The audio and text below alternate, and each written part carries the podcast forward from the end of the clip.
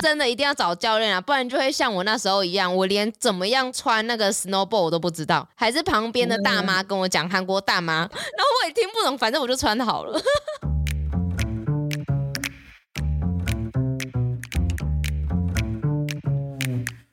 Hello，欢迎来到山水户外，什么都可以聊的户外平台，这里是户外人说说。那因为像是滑雪啊，我们大家最知道的啦。因为其实我也不知道滑雪到底有分多少很酷的东西，可是基本上就是以单板跟双板为主，对不对？对，就是主要会是这两样东西。当然有一些可能像一些，就是有点像脚踏车啊，或是一些比较。特殊的一些装备也是有，但就是比较主流，大家会学习或是可能去 rental 一些那个装备的时候，比较常遇到的就是单板或是双板。对，没错，所以就是像是台湾人啊，因为你去国外，你想要去不管是日本还是韩国，你想要去滑雪，其实我觉得是一件很容易的事情，因为你只要抵达那边，然后装备租一租，你就可以开始第一次尝试了。对，可是呢，对我来讲难的是玩懂一样东西，就是光是你在租的时候，你到底是要租单板还是双板？对不对？这就是第一个疑问了，就觉得啊，我到底是适合什么？可是通常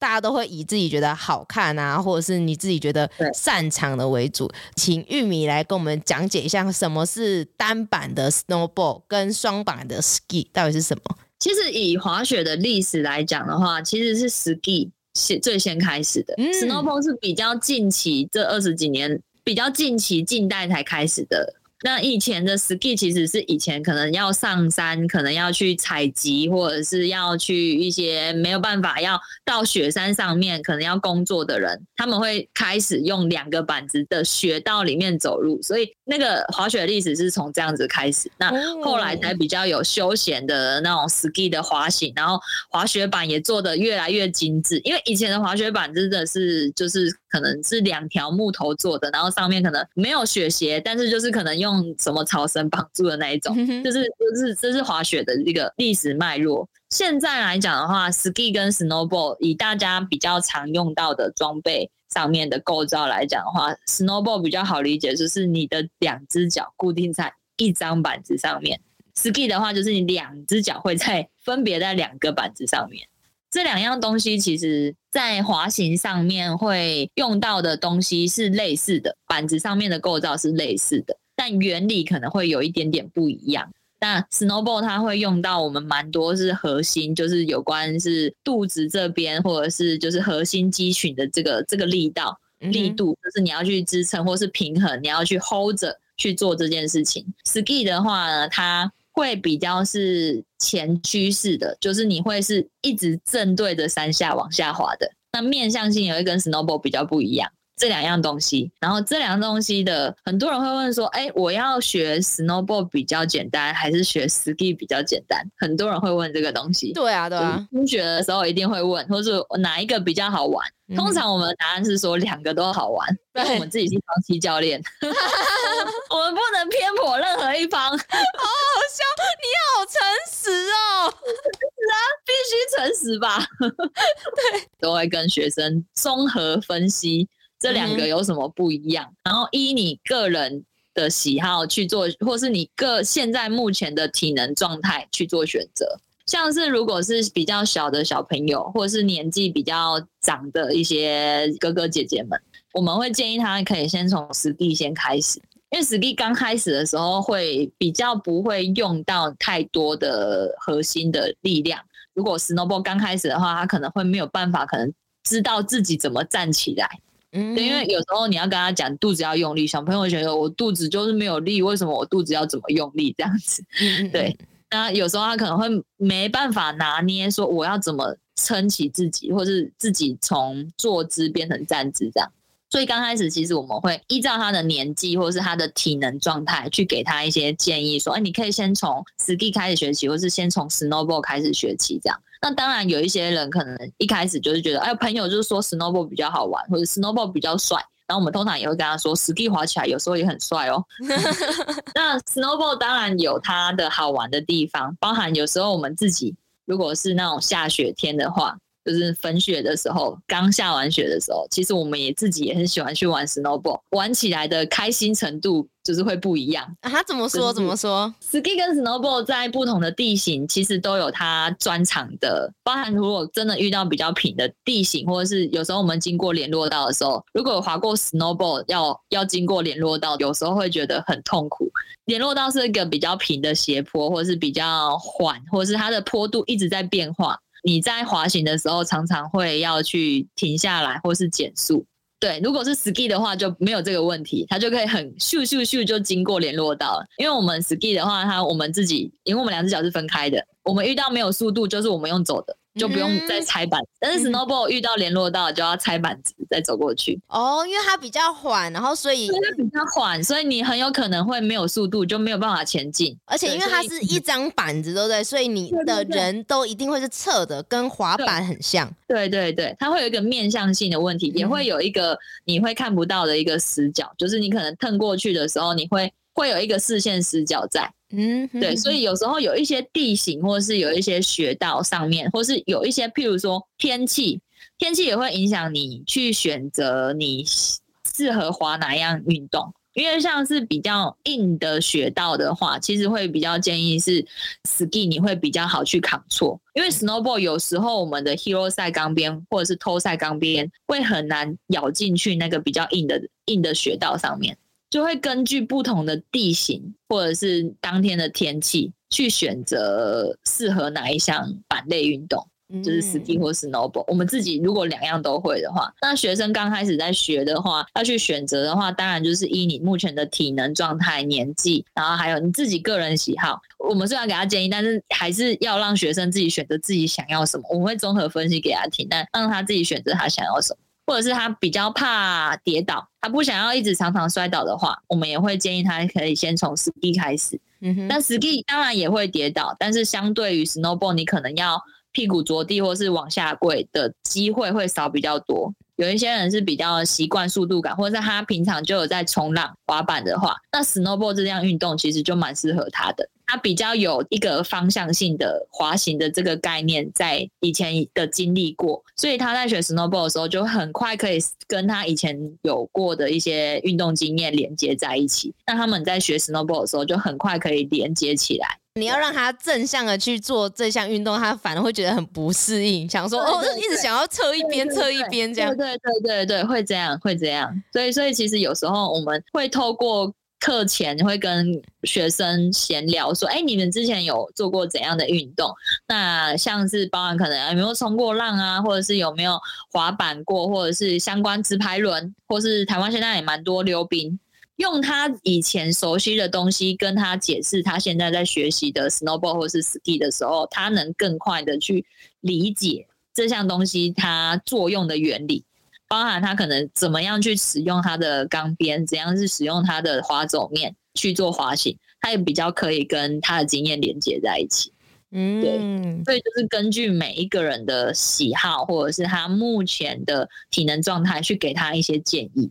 然后就是有时候很常遇到肚子核心比较没有办法用力可以站起来，那我们就会换个方式让他可以站起来，或者包含可能让他比较可以站着穿鞋子啊，或者是让他比较不用这样哭了背起来机会这么多这样。因为像我们刚刚就有讲到 snowboard 跟 ski，它适合你说天气啊，或者是雪道上的分别。就是如果说那个地方比较平的话，你们会比较想用 ski 去玩。对，那在一般如果说它只是一个新手小白，那他去到滑雪场，如果他是玩 snowboard 或 ski 的话，有不一样的雪道或是滑雪场要去做选择吗？会有。刚开始的话，如果都是 beginner，都是初学者的话，嗯哼，snowboard 的雪道的选择的话，会比 ski 来的可以选择的雪道更陡一点。因为 ski 刚开始，嗯、因为我们的 ski 的方向性是正面向前。所以一开始，ski 如果在比较陡的斜坡上面练习的话，它会冲得非常快。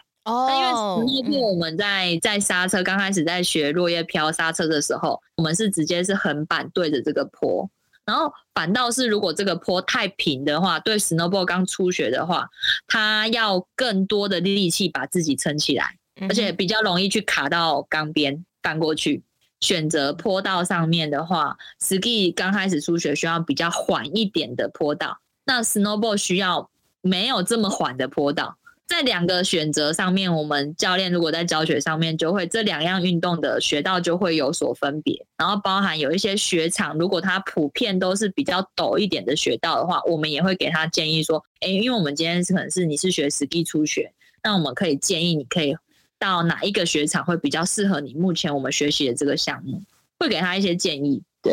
就是会根据他学的项目不一样，需要的学道的条件也会不一样。因为一方面也是为了要安全，然后也为了要可以让他顺利的使用这个雪板上面的一些构造，去让他去做选择这样子。呃，那一些雪场它会依照每一个雪道去做分类吗？还是不会？他会说会会会哦，也会做分类。这一区只能 ski，然后这一区只能 snowboard 这样。没有没有没有没有，雪场雪场的话，他们就是会分初级、中级或进阶，通常会有三种颜色的线。有些雪场很特别，会有四种。但它就是特例，它可能自己有自己的标识方式。通常会有三种，就是绿线会是初阶者，就是他会写初心者雪道，绿色的。然后第二种是红色的红线，我们说是红线，那大概就是中级者，就是可能就是已经可能会 turn 啊，或者是已经不会害怕速度，已经可以自在的在雪道上滑行的。那还有黑线，就是比较进阶，它的陡度就会比较陡，速度就会比较快。通常会有这三个分别。那当然也会有像你说的，就是雪场。通常不会去再去做种族分类，就是、啊、种族分类好好笑，不能来这一区，snowboard 不能来这一区，没有没有没有。但是有一些学长，他可能只有 ski only，就是他只能滑 ski。那越后堂泽这边就有就有一个雪场，他是只能滑 ski，滑双板的人才能去做滑行，他就会禁止 snowboard，他的门口就会很清楚的写说禁止 snowboard，只能 ski 的在那边滑行，只、就是单一雪场的选择这样。嗯，那是因为它的雪道的关系吗？还是他怕这样很乱很危险？嗯，因为我也不知道为什么他只能 ski，有可能是老板就只喜欢 ski，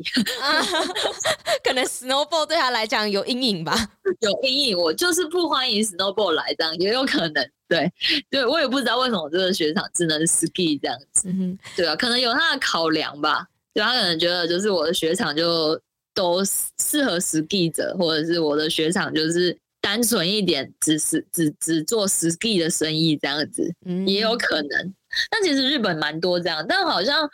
好像还没有只有 snowboard 的。日本人是滑 ski 比较多还是 snowboard 啊？嗯，依族群来讲的话，好像是 ski 比较多一点。因为 ski 的年龄可以到很小，然后也可以到比较长者，所以其实相较于 snowboard 可能是中生代比较多，ski 会多了上面这一层跟下面，就是比较年纪比较小的的小朋友，所以会有上下又多。然后本来可能中间的族群就差不多，差不多数量一样多这样。然后包含可能日本他们自己也有很多相关的运动赛事是有关 ski 跟 snowboard。包括他们学校、大学里面有专场，ski 的专场跟 snowboard 的专场，嗯，好酷哦。那所以像是这个的装备，基本上都是可以在当地租得到的，对不对？对，当地都租得到，包含雪场也租得到，或者是你可能住宿的区域附近，有些旅馆也会自己有自己的 rental。就是蛮容易可以找得到适合你的装备，就是一些租店，就是 rental 店，然后或者是有一些是雪场，再就是旅馆，旅馆有时候自己会有。那护具嘞？租赁的话比例比较少，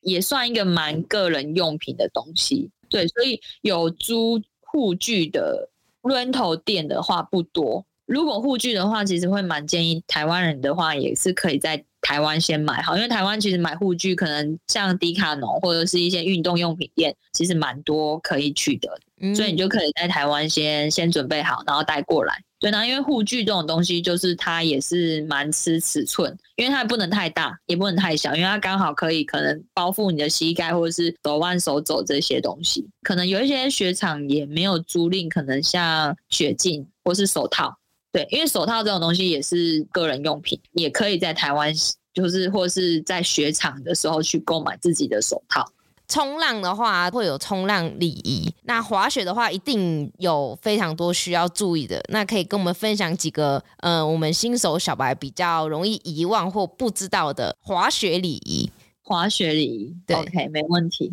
滑雪其实我们。最重要的第一件事情，不是学会如何往前滑，嗯哼，是学会如何刹车。哦，我还想说学会如何不撞到 人。对，第一件事情是先学如何刹车，因为滑大家一定会滑，你没有学过滑雪的话，你一定都会往前滑，嗯、但你一定有可能不知道如何停下来。嗯哼，所以通常我们教学生的时候，都是先教第一件事情，教他如何让自己停下来。因为滑的时候很简单，你就脚放平，板子就走了，人就跟着走了。可是，就通常慌张的时候，就是不知道怎么停下来，或者前面有人，我要怎么停下来？嗯哼哼。对，第一件最重要的事情，你要学会如何刹车。刹车的事情非常重要，不管是 ski 或 snowboard，第一件事情你要学会控制自己的速度跟刹车。然后第二件事情就是量力而为。对，嗯，量力而为很重要，包含可能现在是自己是刚开始初学。那你就不要去挑战黑线，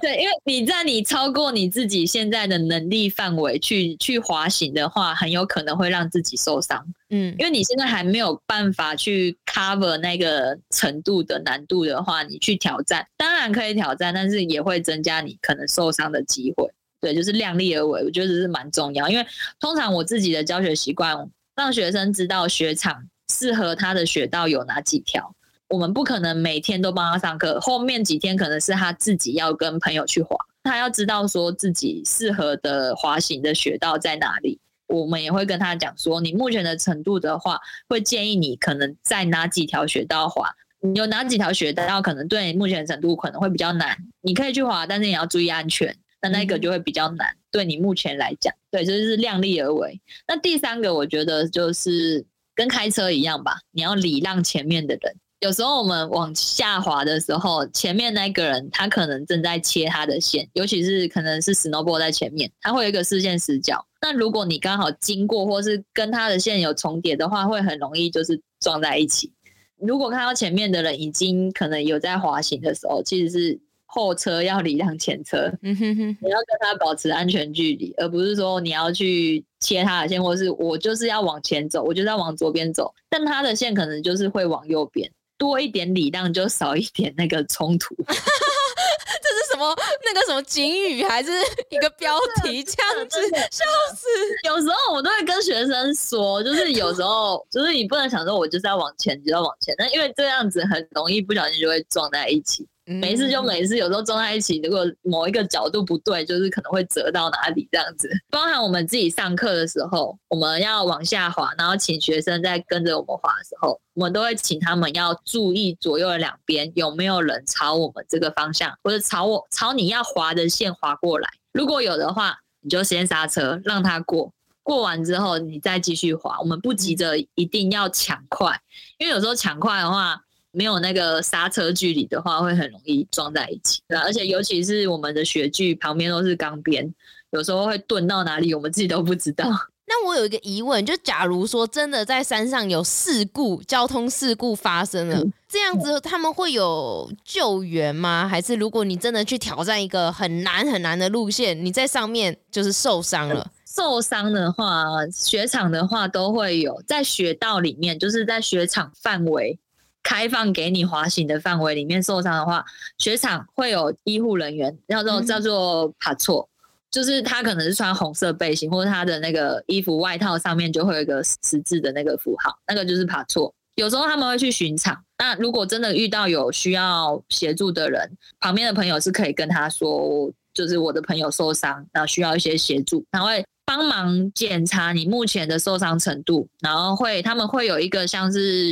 雪地摩托车把你送到他们雪场的医护室去做可能一些医疗评估，你需要怎样？你可能是扭伤，你需要冰敷，或是你是骨折，你需要送医。那他会给你一些医疗建议，但他不会给你医疗行为，因为他们不是医生，不能从事医疗行为。但是他会给你一些医疗建议，帮你评估说，啊，你现在一直觉得这边很痛，那他会去帮你做一些评估，说你这个痛到底是骨折还是你只是扭伤，他会去帮你做评估，给你一个建议，然后跟你说附近的一些可以去做检查的医院在哪里，他可能会帮你联络，或是请你联络，或是你可能自己在坐计程车，或是用怎样的交通方式去到那个地方。他会给你一些建议，所以雪场上面受伤的话，通常还是会有这些医疗的，就是救护人员会去协助你。所以在雪场，如果我们在滑行的时候，有时候听到那个鸣笛比较紧急的时候，通常我们都停下来让这些车先过，因为他可能是需要去帮助有需要帮忙的人，有可能他是摔倒，或者是他可能骨折，真的很痛，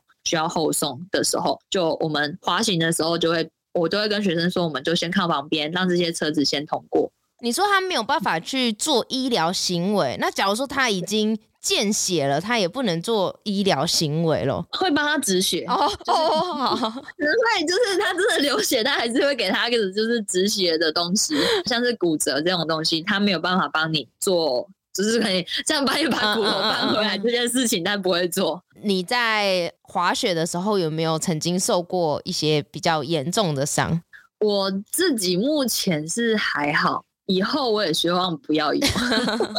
有啦，我以前刚初学的时候是有，就是卡到钢边，再联络到就是很平的时候，很容易初学者就会你的钢边一个 R 到，就是一个卡到之后，你会整个人这样子翻过去或对折。嗯，然后那时候我好像是脚折到往头上折，还是往往哪里折？就是我的 snowboard 的时候腿，然后就是对折，然后就是腿有拉伤这样。但因为有时候拉伤你就没有办法施力，然后那也是就是我唯一一次坐 爬错的车子下去。就是我初学的时候，就是你就是求救的那一个人，鸣笛在的那一位，就是我坐在车上，所以我知道，我知道他会鸣笛，然后就是你们说他在雪地摩托车，他会开非常快，好好笑哦，所以这也是你的经验，对，这也是我的经验，在摩托车上你就觉得度日如年，就想说我现在不知道是是受伤还是断掉，你就很担心这样，脑补很多东西。好险没事，滑雪场的话，他们那里的标高大概。都是落在多少？那天气要怎么样子看？如果是自己去玩的话，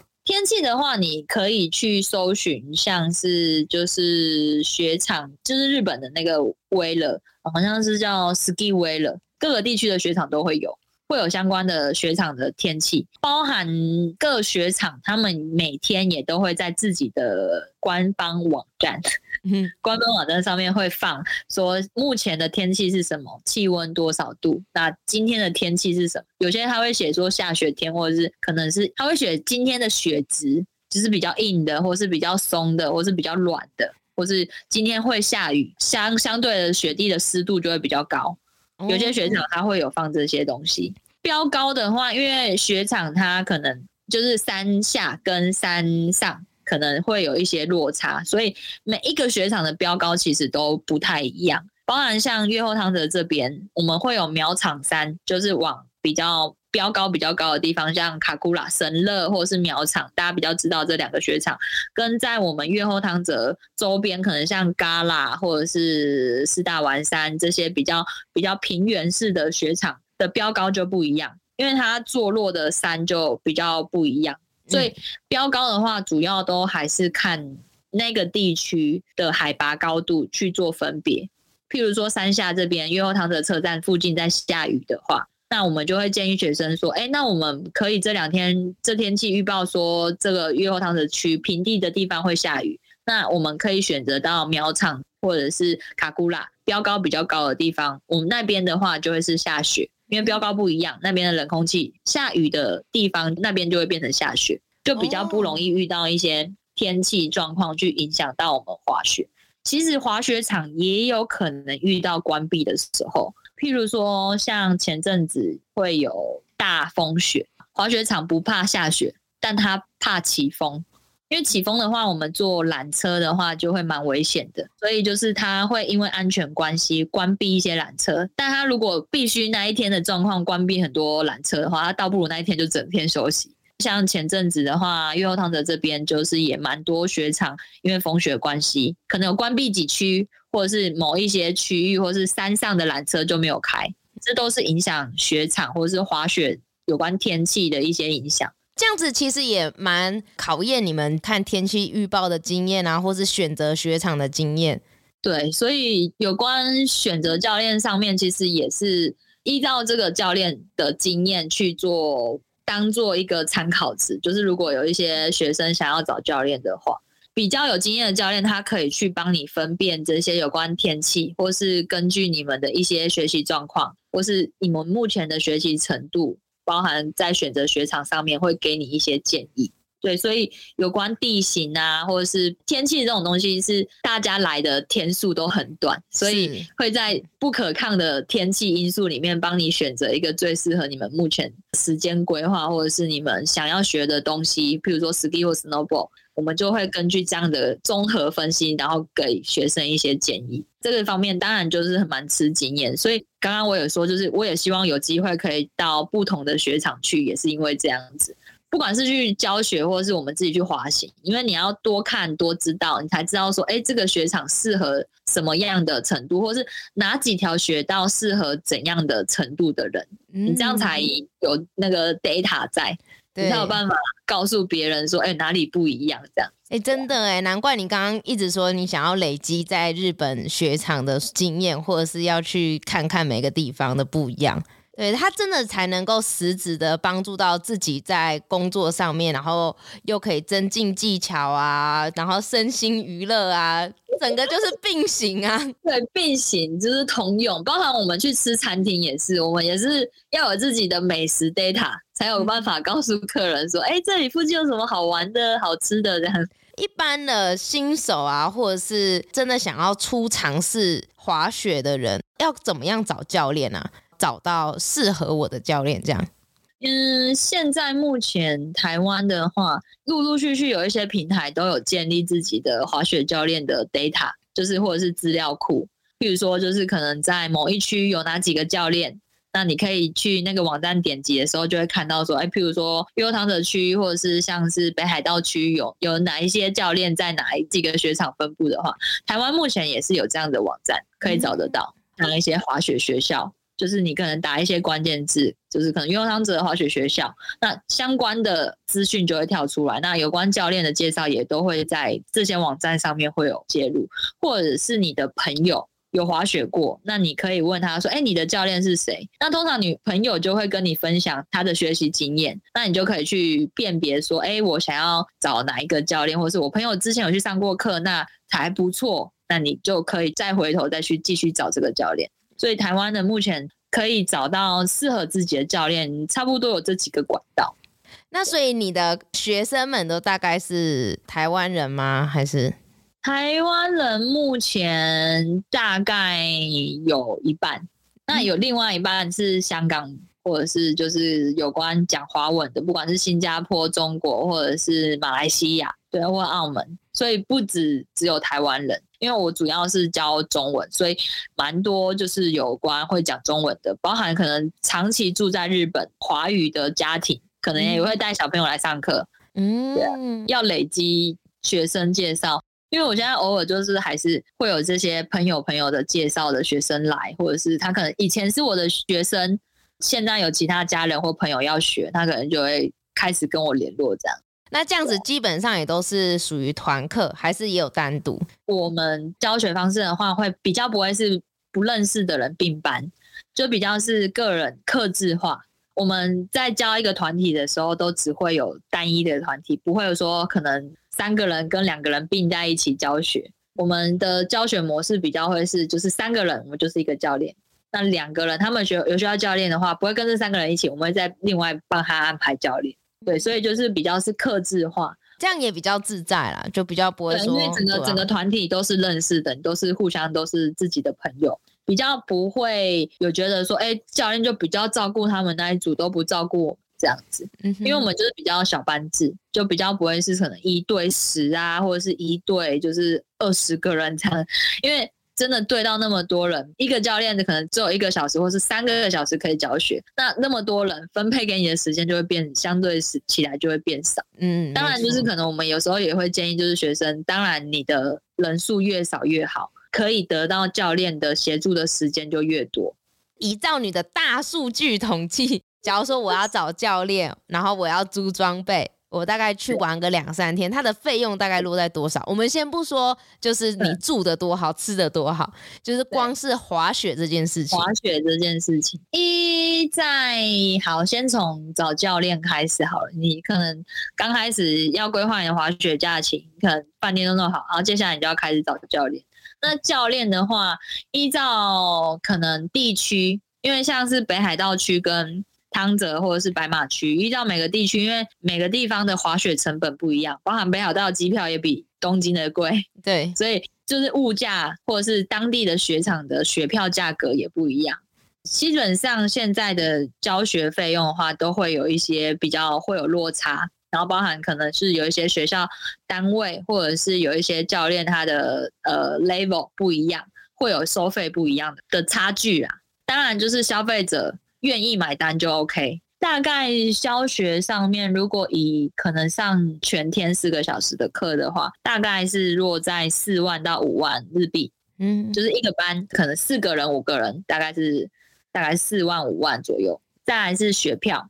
学票的话，鱼后汤泽区的话，最多可能就是六千块一天。那便宜一点，可能有一些优待票，可能三千块一天。哇，怎么差那么多？直接半价。因为雪场的规模，或者是它有一些会有优待，可能有一些折价券，或是你可能住一些旅馆，它会有一些 coupon，有一些可能折一千块、折五百块，或者是折个两千块，或是你有去是他们的会员，会有会员价。有些学长像是像是卡古拉好了，因为卡古拉它是王子集团的，那如果你有王子集团相关的会员证的话，票价就折一千块给你。有些雪场还会有很特别，是什么 Lady Stay，女生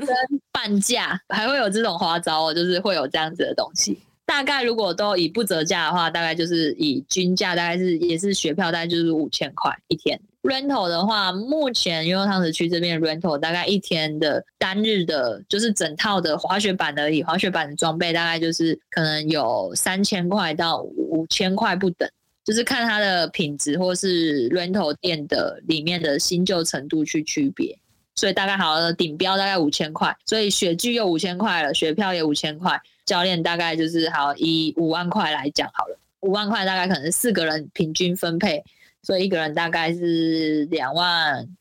两哎一万二一万二，嗯，对，好算两万块好了，你看 我知道为什么你要转科系了啦。我真的数学不好！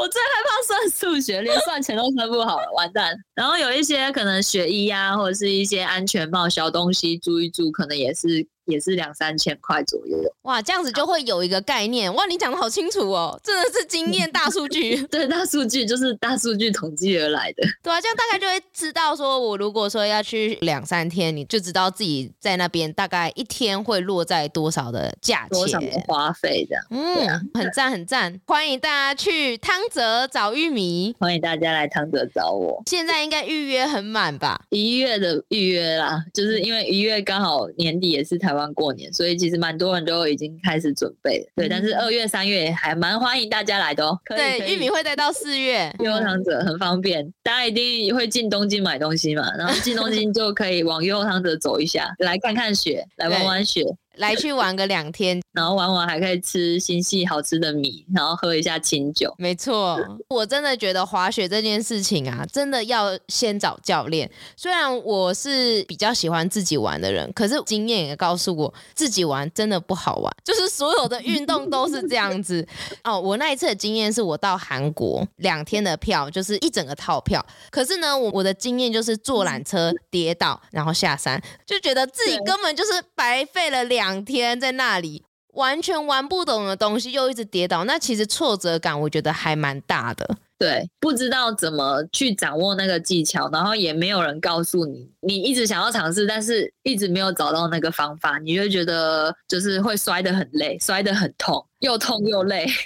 就会变得不好玩，就找不到那个乐趣啦。乐趣，大部分我们教学的时候，其实就是要让客人找到滑雪的乐趣，嗯，因为他就已经花了时间，然后花了这么多，好不容易来这边一趟。所以他就是要来享受滑雪乐趣，所以其实滑雪教练也是算是娱乐业，虽然我们是在做教学，但其实我们也是带给学生娱乐这件事情的体验的愉悦程度。嗯，对，所以其实有时候我们都要扮演的就是带来欢乐，又带来笑，然后又要给他。要学到东西，这样又不能让他觉得太 boring。十项全能的 教练是鼓励学生这样。对啊，所以就真的一定要找教练啊，不然就会像我那时候一样，我连怎么样穿那个 snowboard 我都不知道，还是旁边的大妈跟我讲，韩国大妈，然后我也听不懂，反正我就穿好了。对对对对对，下缆车其实是就是 snowboard 一个很大的挑战。没错没错，而且我跟你讲，最扯的就是我要下缆车拆掉那一刻，要下缆车之后我又不会。穿了，这才是很烦的地方。那真的真的会很累，就是你一直在处于一个我不知道要怎么把脚固定在板子上，然后可是你已经在山顶，你必须下去。对，所以你就是一直滑，然后跌倒，滑跌倒，滑跌倒，然后坐缆车，就是这就是我的经验呐、啊，就是一个轮回。就是有时候跟朋友滑，有时候会想说啊，我朋友会滑，那我朋友教我就好了。嗯，但是因为。会滑的人跟就是教练教的方式又不一样。滑雪教学里面会有一些方式让你去练习，譬如说下缆车这件事情，我们会有一些练习方式让你去熟悉、熟练下缆车那个单脚站上去，然后马上要离开那个地方的感觉。那、嗯、如果是朋友跟你讲，他就跟你讲脚放上去，然后往前走就好了，就是 简单的几句话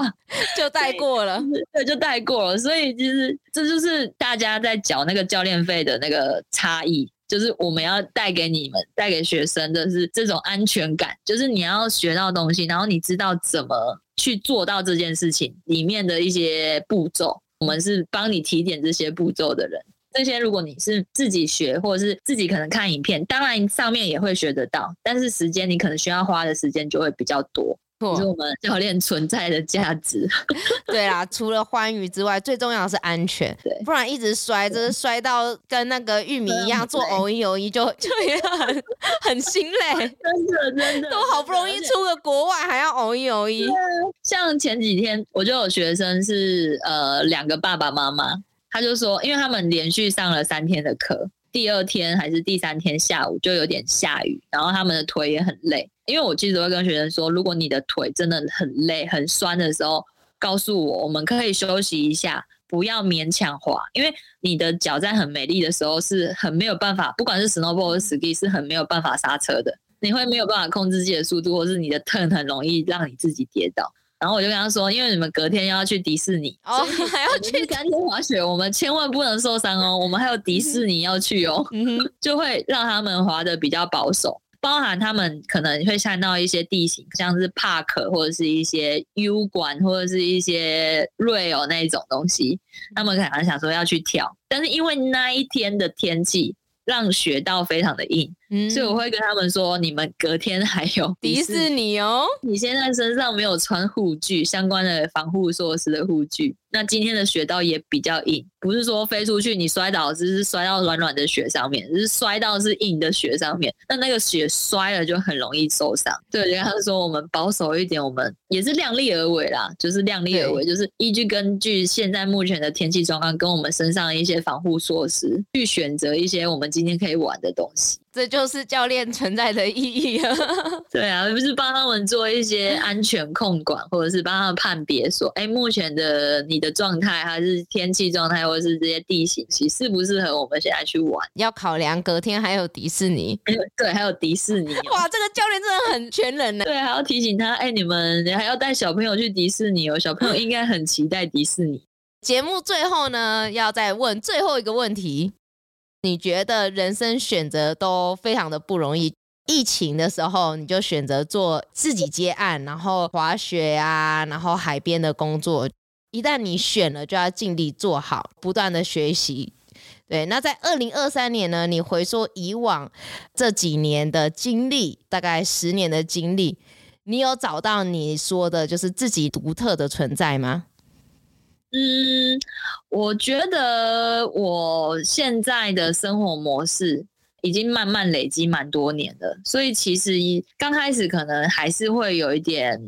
害怕、担心，但这几年就是因为你已经慢慢熟悉这样的生活模式，其实有慢慢就是有如鱼得水，比较行云流水，比较不会像以前这么紧张，或是这么的不放心。所以现在其实慢慢有变成自己的一个生活模式的时候，大家也会越来越接受。哎，你玉米就是这样的生活模式，所以他们可能像是有一些像是接案的东西，有时候会来问我说：“哎，你有没有时间？”这样，有些朋友就会依据我目前的这样的生活形态，可能会来找我合作，或是可能他可能像说啊，雪季结束到夏天中间会有一个段落，他可能目前那个时候有一个专案，可能哎蛮适合我的。这时候如果我是上班族的话，这样的专案的机会我可能就不会遇到。但是因为我现在的这样的生活模式，可能有夏天、冬天的这个生活模式的话，这样子的的合作机会就有机会让我碰到。目前来讲的话，虽然好像就是可能夏天跟冬天会有蛮多不确定性的东西在，但其实一年两年这样子走到现在这样子，其实也慢慢的变成自己的一个生活模式。就是夏天做这件事情，冬天做这件事情，然后中间可能会有一些比较哎不小心收获到的一些东西，或者是一些合作。我目前蛮蛮喜欢现在的这样的生活模式，然后也慢慢的在让这样的生活模式变成我自己可能不管是经济上面或是生活上面的一些稳定，一直走下去这样子。冬天跟夏天两个目前固定的工作情况下，在中间这些小休息的片段，你可能会有一些小惊喜，或者是让自己好好的休息都可以。如果这是你在选择一般上班的时候，你可能会没有办法遇到。对对对，嗯，然后包含我自己可能现在有自由接案这件事情，包含我可能都跟别人说我现在是 freelancer，因为我现在不是隶属在固定的一个公司，所以。弹性是我的一个优点，虽然可能不稳定或者是不确定性，可能也是我们的缺点，但是保有弹性这件事情是我们的我们的优势。在工作模式上面，其实也会遇到的人也会跟其他的行业来得更多，包含我们每天都在教学，我们会遇到各行各业不同的人，包含不同国籍的人，所以其实也都是在累积我们可能。固定在某一个行业会遇不到的一些机遇或者是机会，这样子。呼应到你一开始对自己的第一个形容词，你就是喜欢不一样，不一样。对，真的不一样。对，你喜欢很多不一样的工作刺激，遇到不一样的人，然后不一样的挑战，不一样的新鲜感。你的工作你的时间弹性可以去支撑你，去让你自己去做你喜欢做的事情，因为这就是你的目前的个性是这样子，就是喜欢不一样，在不一样里面又要求就是找到自己稳定的方式，这样子。好冲突，奇怪，没关系，奇怪，人生本来就是冲突的，就是各种选择啦，就是你不断的在。就是两条路中间选择一条，然后选择一条适合自己的，也是你要知道自己适合怎样的路才去做的选择。那一旦选择那个，就像你刚刚说的。选择了那条路，那我们就是尽力的去把这个方向去做好。嗯，因为是你自己选的哦，这样很棒，加油哦！Podcast 要继续做好哦，我要继续继续开始。对，节目最后呢，也要说到玉米呢也有自己的 Podcast，也叫做女子慢旅，Yeah. 是用台湾的二十四节气去录制每一集的节目，慢慢的去形容这个节气呢有什么样的谚语。节气里面呢，日本当地有什么样不一样的活动？对，我觉得真的是蛮酷、蛮有趣的。本来想问你的就是春天滑雪这件事情，我也觉得很酷。然后或者是呃琉球他们的文化，我也觉得很棒。对，所以大家可以去听，还蛮好听的。我会我会努力更新的。对。这是你自己选的路哦，啊 我选的哦，自己要做的话开始的哦，自己要好好的更新。好，那玉米呢？它也有粉砖跟 IG，我到时候也会放在连接下面。对，它真的很斜杠，它还有做手作啦，这是超斜杠，什么都做这样，就是不一样。没错没错，有在 Pinkoi 上面贩售，反正我到时候都会把连接一起放在我们的节目的说明里面。这集就感谢玉米，耶，谢谢 Lisa。那你那里要十一点了哎，我现在快十一点了，你应该快睡着了，应该要就寝了。好，感谢你，感谢感谢，谢谢各位，拜拜拜拜。你刚开始那个无痕三 D，，我觉得那样子的概念很好哎、就是你想要传达的意念，然后透过节目的方式，还衍生出来第一季、第二季、第三季，跟影集一样呢、对。